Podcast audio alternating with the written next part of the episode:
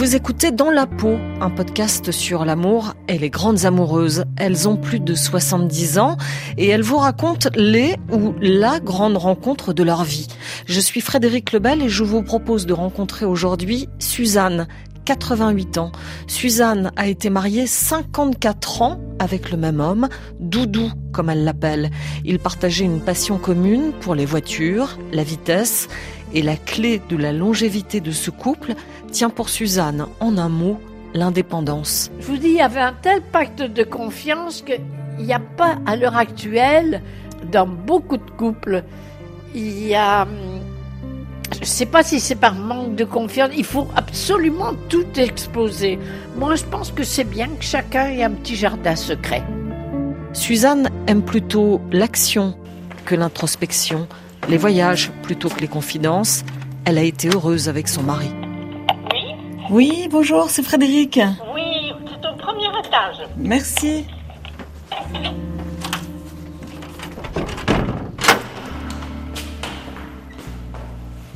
Bonjour. Pas trop de problème pour arriver? Tout simple. Bon. Et puis c'est beau, c'est calme. Ben, ah oui, ça, on se croirait à des kilomètres de Paris. Hein. Moi, tout le monde qui vient me dit, c'est pas fou, tu es là. Ben, je dis, oui, moi, je suis au milieu des arbres, il n'y a presque pas de passage sur l'avenue.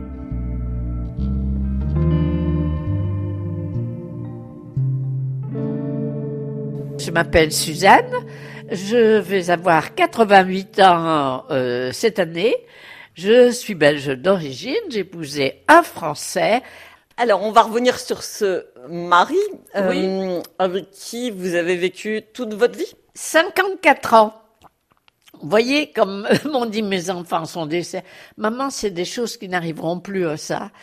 Ne fais pas d'illusions. 54 ans avec la même personne. Pourquoi vous pensez? Euh, je pense que c'est le, le système de vie que l'on a maintenant.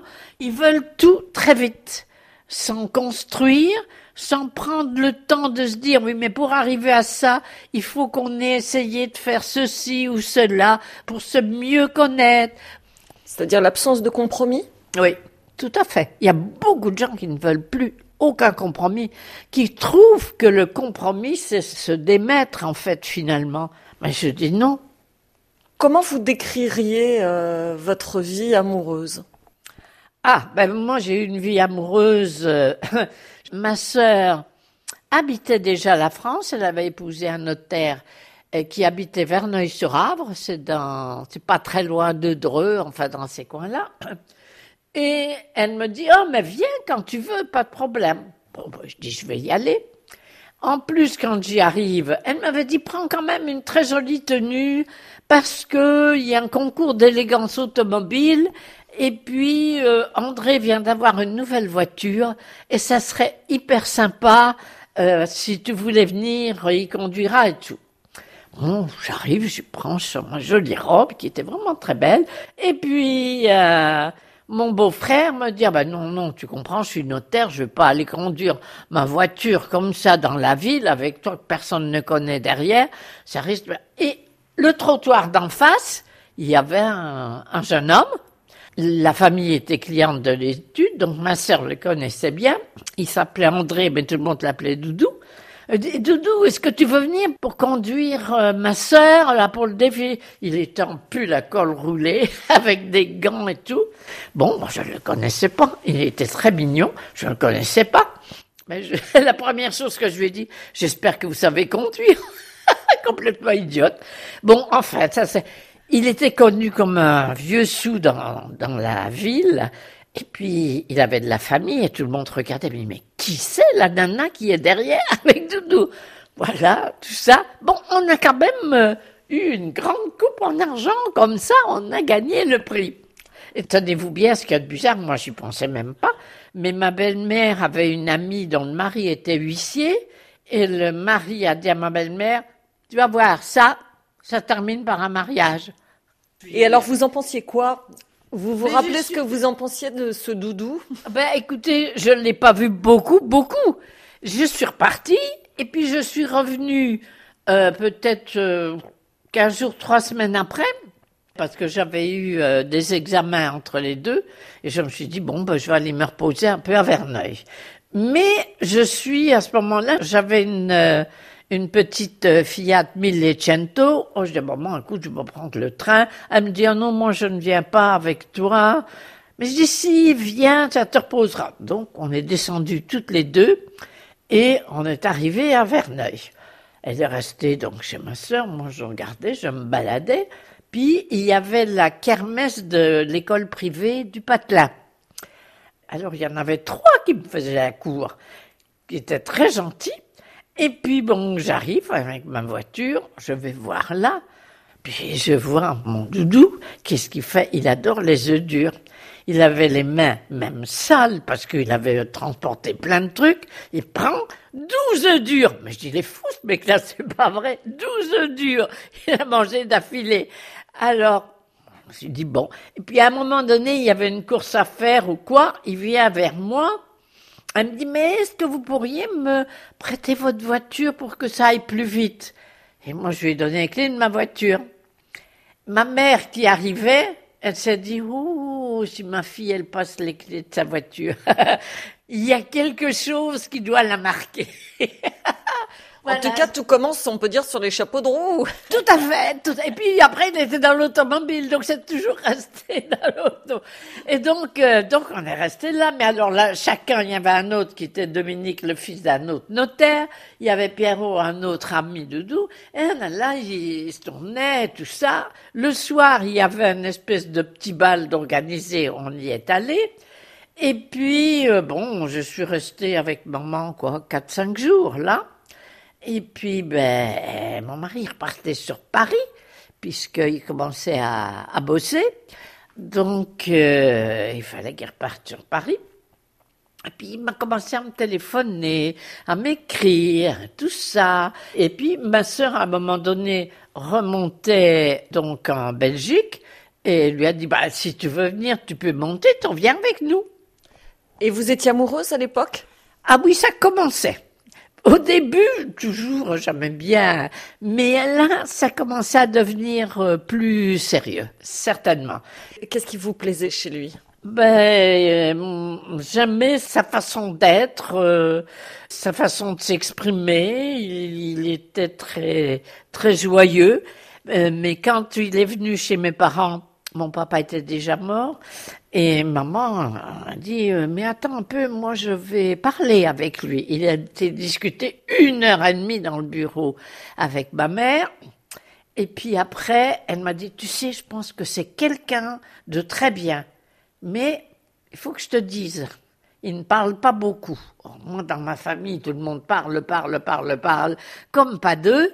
Elle me dit il ne parle pas beaucoup bah, je dis, c'est peut-être parce que tu l'as effrayé, que tu ne le connais pas ou quoi. Et c'est vrai qu'il ne parlait pas beaucoup, petit à petit. Et puis après, il s'est tellement bien habitué que quand je lui disais qu'on avait des amis, je dis, tu t'occupes de l'apéritif, je m'occupe du reste. Il parlait, il parlait. Puis j'arrivais, mais je dis, et l'apéro? Il n'est pas servi. Donc il s'était habitué à cette façon d'être euh, très ouverte parce que lui, ses parents étaient aussi euh, séparés. Donc votre mère reçoit votre celui qui allait devenir votre mari oui. pendant une heure et demie, vous dit c'est quelqu'un de bien, mais il ne parle pas beaucoup. Qu'est-ce que vous pensiez à cette époque-là? C'était euh, déjà euh, ça y est, on va se marier? Euh, Je ne savais pas, il ne m'avait pas encore vraiment demandé de l'épouser, mais moi je savais que je dirais oui. Alors euh, le problème c'est vous étiez déjà très amoureuse. Oui, oui mais moi c'est mon tempérament quand j'ai un, fit pour quelqu'un, ça se manifeste très vite. Et ça dure, euh, tout même pour des amis, pour n'importe. Hein. Rares sont les personnes avec qui j'ai peut-être bien que peut-être bien que non. C'est pas évident. Et donc là, euh, mon doudou, il voulait se marier au mois de septembre et on était au mois de juillet. Quelle jeune amoureuse vous étiez au moment où vous vous êtes mariés. Est-ce que c'était un amour passionnel? Est-ce que c'était un amour, euh, je dirais, trouver un partenaire de vie? Ah non, j'ai pas trouvé un partenaire de vie. Non, c'est j'ai trouvé un complément à ma façon d'être, ma façon de voir les choses, les mêmes goûts, les mêmes approches, euh, et j'étais quand même très amoureuse. Donc voilà. Qu'est-ce que vous partagiez? Quelle complicité vous partagiez? Euh, plein. Plein euh, physiquement, euh, au point de vue euh, goût, et le goût des voyages, et le goût de ceci et tout ça. Puis on avait quand même tout de suite une confiance très importante tous les deux parce que je me rappelle, on était mariés donc simplement à la mairie et il avait un de ses très bons amis en Suisse qui se mariait, mais les festivités ça durait quatre jours. Et moi, maman commençait à ne pas être très bien, elle avait un cancer et tout, et je lui ai dit écoute, je pense que faut que tu ailles euh, au mariage de Michel, c'était son meilleur ami. Il faut que tu y ailles. Ah, mais il me dit oui, si tu vas. Ben, je dis c'est pas grave, je n'y vais pas, mais toi tu y vas. Alors il y est allé et ça s'est très bien passé. Il était ravi que je lui ai dit qu'il pouvait y aller. Et puis le mois d'août, il se payait ses premières vacances au club Med en Italie, à, l'île d'Elbe. Alors elle me dit oui, mais je vais annuler. Je dis tu vas pas annuler. Tu y vas, il n'y a pas de problème. Tu en profites. Moi, premièrement, il est trop tard pour que je retienne quelque chose pour partir en même temps que toi.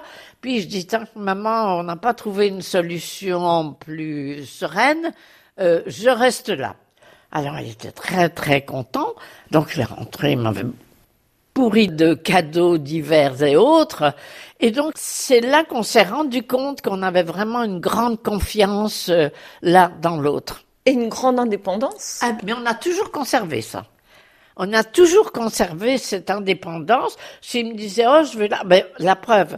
Et il était fanat de voiture, moi aussi, parce que je conduisais très bien, très vite. C'est amusant parce que c'est la première chose que vous dites sur les premiers mois de votre vie ensemble, cette capacité à donner, à laisser à l'autre cette indépendance. Ah, ben oui. Et est-ce que vous diriez que c'est un des secrets de votre couple? Ah, sûrement. Moi, j'aurais jamais supporté que quelqu'un soit là me dire qu'est-ce que t'as fait, t'es rentré à quelle heure, qu'est-ce que t'as acheté? Ou n'importe quoi. Moi, mon mari me disait, je te donne tant par mois.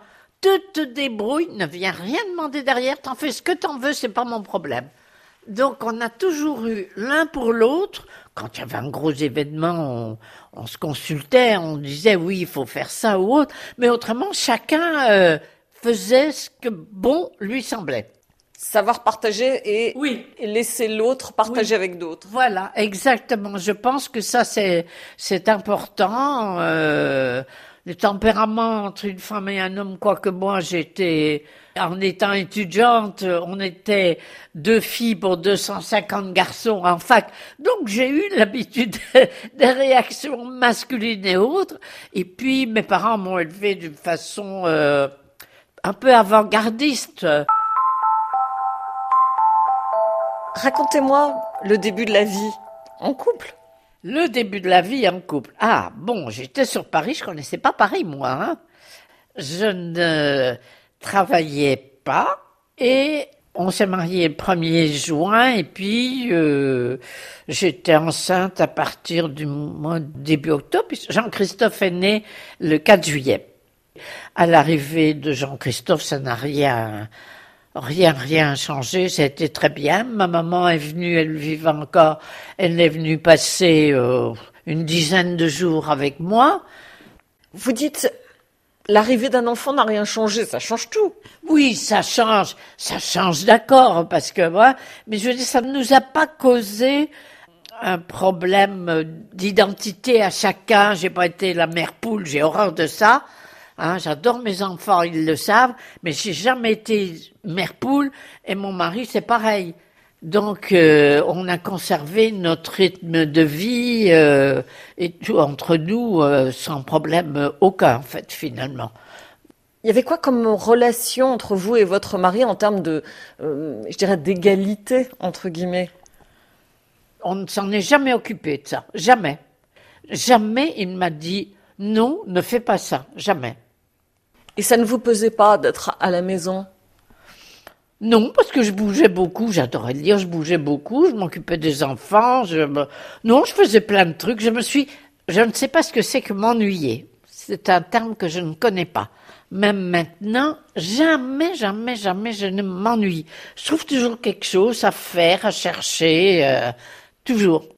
Comment vous décririez euh, votre vie de couple euh, avec votre mari? La communication euh, Ah là, il fallait que je devine sur une partie, parce que, comme je vous l'ai dit, ma maman disait, il ne parle pas beaucoup. C'est vrai qu'il parlait pas beaucoup. C'est quelqu'un qui ne se plaint jamais. Ne Je ne l'ai jamais entendu se plaindre de quoi que ce soit. Finalement, cet apprentissage de la communication à deux, c'est un peu vous qui l'initiez? Ah bah oui, ça oui, ça c'est absolument euh, certain. Mais je vous dis, il y avait un tel pacte de confiance qu'il n'y a pas à l'heure actuelle, je trouve que dans beaucoup de couples, il y a, hum, je ne sais pas si c'est par manque de confiance, il faut absolument tout exposer.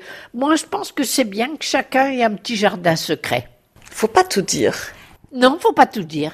Parce qu'on peut dire quelquefois quelque chose qui sera mal pris et qui va être là.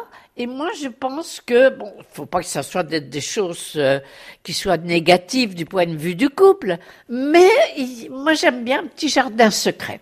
C'est-à-dire que finalement, euh, on vit ensemble, mais on n'est pas toujours obligé de tout scruter, Non. tout analyser. Non, ah non, ça jamais. Moi, s'il sortait, me disait, ah ben je m'en vais. Je lui demandais pas quand il rentre, qu'est-ce que t'as fait, n'importe quoi. Je lui demandais, t'as passé une agréable journée? Il me dit, oui. Bon, ben je dis, c'est bien.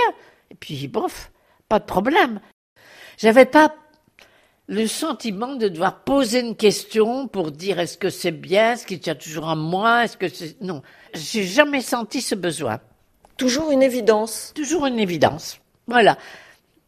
C'est peut-être in- incompréhensible pour certains, mais bon, moi, d'ailleurs, toute ma famille, mes neveux et mes nièces, ah, vous êtes le couple idéal, ah, si on pouvait faire comme vous et tout. Ben, je dis, écoutez, voyez la vie d'une certaine façon. Ne soyez pas refermés sur votre couple. C'est la plus mauvaise chose que tu on puisse avoir.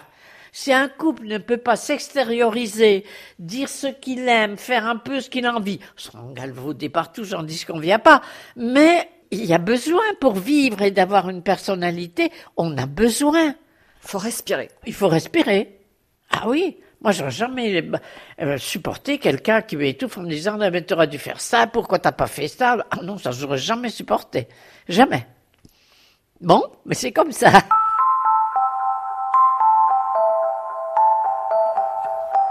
J'ai l'impression que vous êtes une personne qui euh, se retourne pas trop sur sa vie. Vous Non. y allez, vous foncez. Voilà, absolument. Mais est-ce que vous êtes un petit peu dans l'introspection ou beaucoup dans l'action? Plutôt dans l'action. Peu dans l'introspection Un petit peu quand même, un petit peu. Mais je suis une femme plutôt d'action. Tout le monde dit, ah, là, t'as encore fait ça, t'as décidé de faire ça. Ben, je dis oui, parce que il faut que je trouve une solution.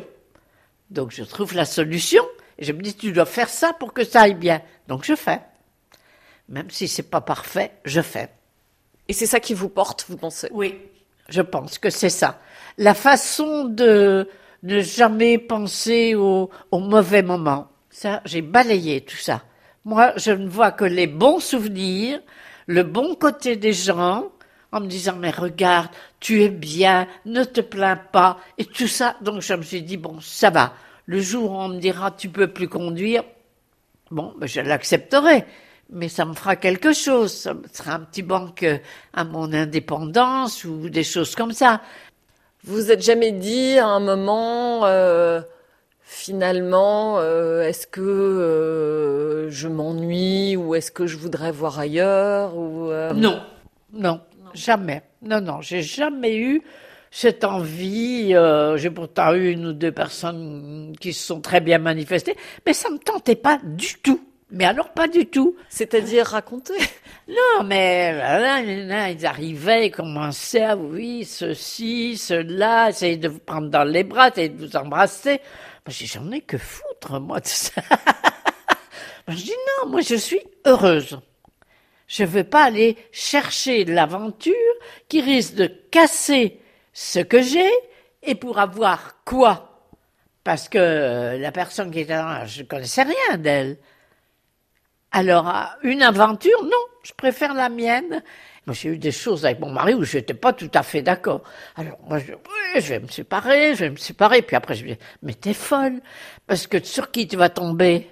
Et t'as trois enfants, vous faites une famille qui est très heureuse, ne bouge pas tout ça. Et c'est vrai. Après, je dis, oh, ben ça y est, c'était reparti. euh, Comme l'an 40, très bien. Et lui, vous pensez aussi qu'il a, qu'il a eu peut-être, euh, peut-être des questions sur euh, d'autres femmes. euh, Je ne sais pas. Je ne le pense pas, mais je n'en sais rien. Je n'en sais rien, il m'en a jamais parlé, j'ai jamais eu d'écho de quoi que ce soit. C'est quelqu'un qui aimait bien, en plus que l'on gère la vie commune pour lui. Il aimait bien euh, ne pas devoir dire oh, il faut s'occuper, il faut faire ça, il faut faire ça. Moi, tout était fait. Il faut arriver à tomber sur quelqu'un en qui on a pleinement confiance. Moi, c'était pour moi le domaine le plus important. Fallait que j'ai pleinement confiance. Si c'était quelqu'un qui me racontait des carabistouilles, comme on est dans mon pays, euh, non, j'aurais pas aimé ça du tout. Et au bout de 30, 40 ans, est-ce qu'on est toujours très amoureux? Différemment. Différemment. C'est moins passionnel, c'est beaucoup plus tendre. Beaucoup plus tendre. Euh, Il faut faire très attention parce qu'il y a des, des situations, c'est pourquoi je vous parle d'un petit jardin secret, parce que quelquefois, il y a des situations qui peuvent euh, créer des ennuis à cette euh, tendresse si on y va trop fort en disant c'est ça, c'est ça, c'est ça. Mais amoureux, oui, toujours amoureux, ça c'est certain. Expliquez-nous cette délicatesse des sentiments et à quoi il faut faire attention? Ben, je ne sais moi, ben, quand on parle de la façon d'être de la personne, en lui disant t'aurais pas dû faire ça, t'aurais pas dû dire ça, ou ta famille ceci, parce qu'il faut faire très attention avec les histoires de famille, on ne sait jamais où l'on peut s'amener. Il faut jamais vexer personne, mais il faut surtout pas vexer son conjoint, parce que là, à mon avis, c'est la fin de tout. Comment vous avez changé chacun? Eh bien, moi, je suis devenue de... Parce que j'avais un petit côté pas autoritaire, mais quand même, euh, j'aimais bien que ça soit fait à ma façon. Bon, et ça beaucoup moins. C'est une des qualités de la vieillesse, c'est de se dire, la vie est belle, ne cherchons pas de noise à personne, profitons du bon moment, et des tas de choses comme ça. Euh, mon mari, il devenait sensiblement un peu la même chose aussi. euh, il n'avait pas, sauf quand il était en voiture. Bon, alors là, ouh, quelle horreur Là, les rares fois où je ah mais je dis arrête parce que moi je vais plus jamais monter avec toi. Il conduisait très bien, mais alors il ne permettait pas d'avoir quelqu'un devant lui. Il fallait toujours. euh, Ah, C'est assez amusant parce que j'ai l'impression que la voiture, c'est aussi quelque chose qui vous reliait beaucoup. Ah ben oui, bien sûr, on était la façon de conduire. On avait tellement de gens qu'on connaissait, mais quel plou qui savent pas conduire, n'importe quoi. Alors quand il y avait quelque chose dans une voiture, je lui disais, tu vois, ça doit se passer, ça doit être ça. Mais je connaissais rien en mécanique. Il me dit, tu connais peut-être rien en mécanique, mais ton diagnostic, il était très bon. C'est bien de là que ça se passait. Donc on avait un petit côté euh, complice là-dedans quant, euh, quant aux, aux voitures. On aimait, on aimait beaucoup ça, tous les deux. Et un des meilleurs souvenirs en voiture, c'est quoi? Ah, c'est la Ferrari, sur l'autoroute. Hein. Oh, pff. c'est les collègues de mon mari qui nous avaient loué, quand il partait en retraite, il lui avait fait un cadeau et il nous avait loué une Ferrari, sachant que mien et les Ferrari, il adorait ça. Et euh, donc, euh, on a fait des pointes. Ouf Je, je peux vous dire, euh, heureusement qu'on n'y avait pas de radar autant à l'époque. Quand les enfants sont partis, Les enfants revenaient quand même, ou téléphonaient, ou revenaient régulièrement. On n'a pas eu une rupture d'enfants qui soient partis à l'étranger, qui aient eu des gros problèmes. Non, j'ai pas eu ça. mais c'était quand même difficile de, de se retrouver sans les Ben, enfants. c'est la même, même moins importante. Le plus difficile, c'est quand on est à la retraite. Ah, ben, vous n'avez jamais eu personne dans vos, dans, dans votre vie de tous les jours. Hein, avec vous tout le temps, vous étiez là, les enfants, vous faites ce que vous voulez. Eh oui, mais quand quelqu'un est à la retraite et qui est là tout le temps, il faut prévoir qu'il y aura leur pas à faire, que ceci, que cela. Et mon mari faisait très bien la cuisine, faisait, j'avais pas de problème. Mais il faut un an, à mon avis, quand quelqu'un est à la retraite pour qu'on retrouve chacun ses marques. Parce que c'est plus difficile, c'est plus difficile aussi bien pour l'un que pour l'autre. Lui, ne plus être euh, obligé, enfin obligé façon de parler, de s'occuper d'avoir des responsabilités, d'aller faire ceci, d'aller faire cela. Heureusement qu'il y avait Internet quand même à l'époque. Hein. Ça l'avait quand même motivé, occupé et tout. Puis après, je dis, écoute, tu devrais aller t'inscrire à l'université libre de Saint-Germain. Il y a des tas de choses intéressantes, tu auras d'autres problèmes et tout. Oui, puis il y est allé, puis après, bon, ben, il s'y est fait, puis ça a été très bien. Hein. Mais la période de la retraite, la première année, c'est pas évident, hein. C'est pas évident. Tout à coup, moins d'indépendance. Mais je veux pas dire non, on n'en a pas nuit à l'indépendance, mais quelqu'un en permanence à côté. Et c'est difficile d'accepter euh, de voir l'autre vieillir et de se voir soi vieillir ou finalement à deux. il faut être raisonnable, il hein. faut dire que c'est le sort de tout le monde. Hein, tout le monde, l'un comme l'autre. Le problème d'un homme, je pense qu'il est plus fier qu'une femme est à mon avis, moins bien supporté de vieillir. Et un homme, quand il commence à être malade, c'est pas drôle. Parce que c'est pas qu'il se plaint, il ne se plaint pas, mais il ne dit rien. Alors vous dites, mais pourquoi? Qu'est-ce qui se passe? Qu'est-ce qu'il a? Est-ce qu'il fait la gueule? Est-ce que ceci? Est-ce que cela? Et toutes mes amies disent ça. Mais bon, je savais qu'il était quand même pas bien, qu'il allait être euh, condamné parce qu'il été soigné avec des doses de cortisone énormes. Puis après, ça attaquait les muscles, les muscles ne fonctionnaient plus, il avait du mal à marcher. Et le cardiologue m'a dit, remerciez le Seigneur. Il n'a pas souffert. La vie, côté pas agréable, mais personne ne peut y changer. Les lois de la nature sont comme ça. Et ça ne sert à rien de se révolter. À quoi? Je me serais révolté, ça aurait amené quoi? Rien du tout. Je pense qu'il a eu des obsèques dont il aurait été très content.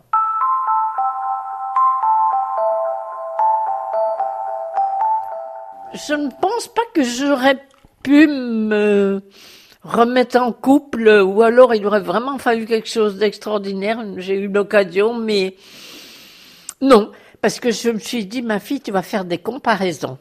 Et si tu fais des comparaisons, t'es foutu.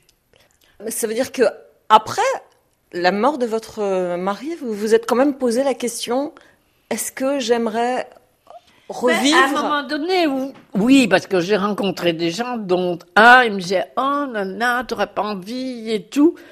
Et puis j'ai, j'ai pas eu un, coup de foudre, donc moi j'ai beaucoup dans toute ma vie par coup de foudre. Euh, donc je me suis dit oh c'était là que tu compares, que c'est pas bien, tu risques d'être plus malheureuse que toute seule. Puis j'aime bien faire ce que je veux.